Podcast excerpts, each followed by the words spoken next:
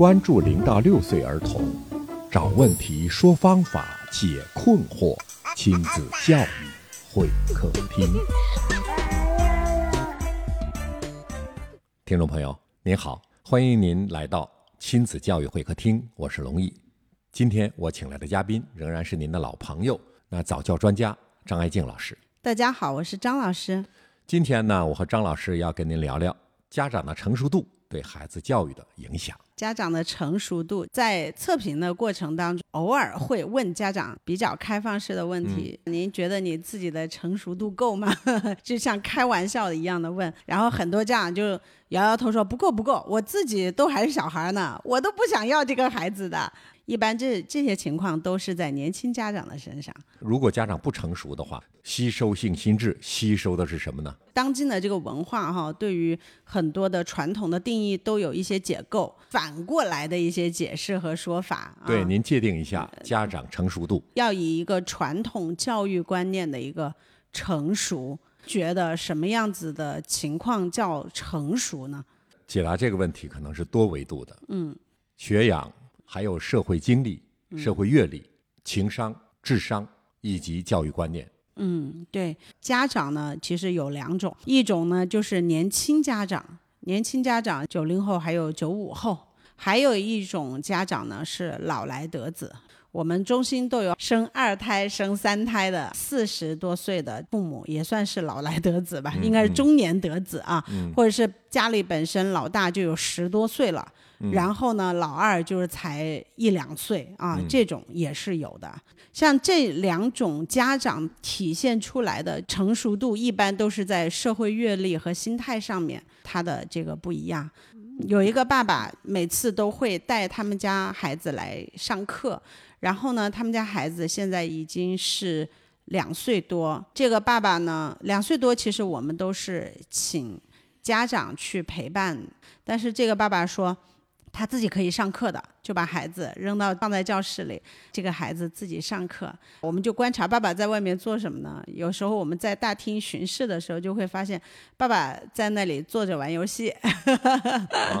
嗯，对。然后孩子上课上到一半，发现爸爸不在啊，就要出来找爸爸。老师又放他出来去找爸爸啊，爸爸又把他带回去。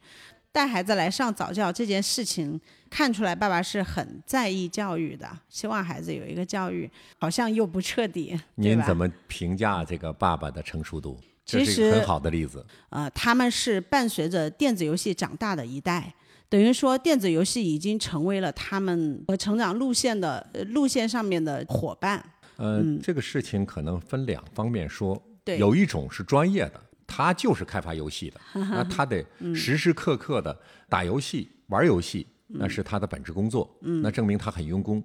还有一个呢，因为是小时候就伴随着游戏机长大，娶妻生子之后，工作压力、家庭压力以及社会压力特别特别大。是，那他呢是借着游戏来舒缓一下自己的。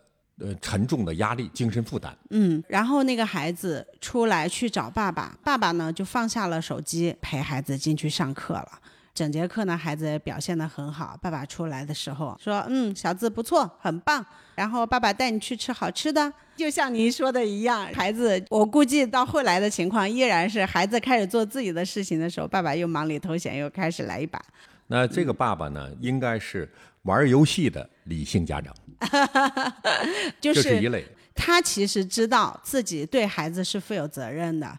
本身带孩子来上课这件事情，就能看出来对孩子的是在意和负责的。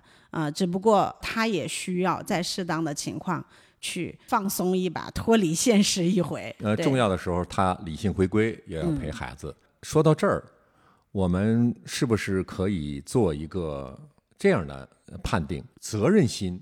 是一个成熟与不成熟家长的重要标准。嗯，对，其实呢，我们在见到的家长中，其实也有很多不同类型的啊。我记得我们中心有的妈妈是特别的年轻。有的母亲就是就是脸特别小啊，特别显小，会觉得啊，她的外表看起来真的就是很像学生，就好像在学生带妹妹的那种感觉。谁知道是妈妈，就是看起来特别青春、特别幼稚，但她做事情呢又很稳重。前一段时间不是疫情刚过，就是要习惯性戴口罩，但是国家已经不要求戴，就是不强制性戴口罩了嘛。我们中心呢也对孩子做出了一些要求，发现有一些在课程中发现这个孩子会有一些感冒情况的，就要戴口罩。如果是流鼻涕啊，或是咳嗽、喷嚏情况比较严重的话，就可能不得不终止课程，然后回家休息，以免传染到其他的人。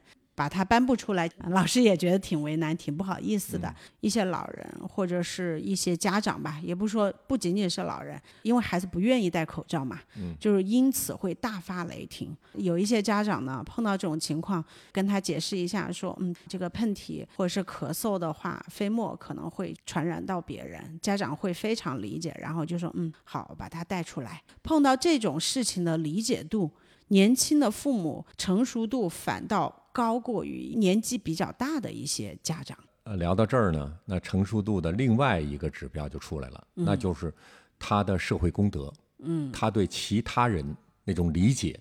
对，这上面两个例子呢，其实说起来应该说，嗯，年龄不是成熟度的绝对标准。对家庭、对社会、对孩子教育的认知。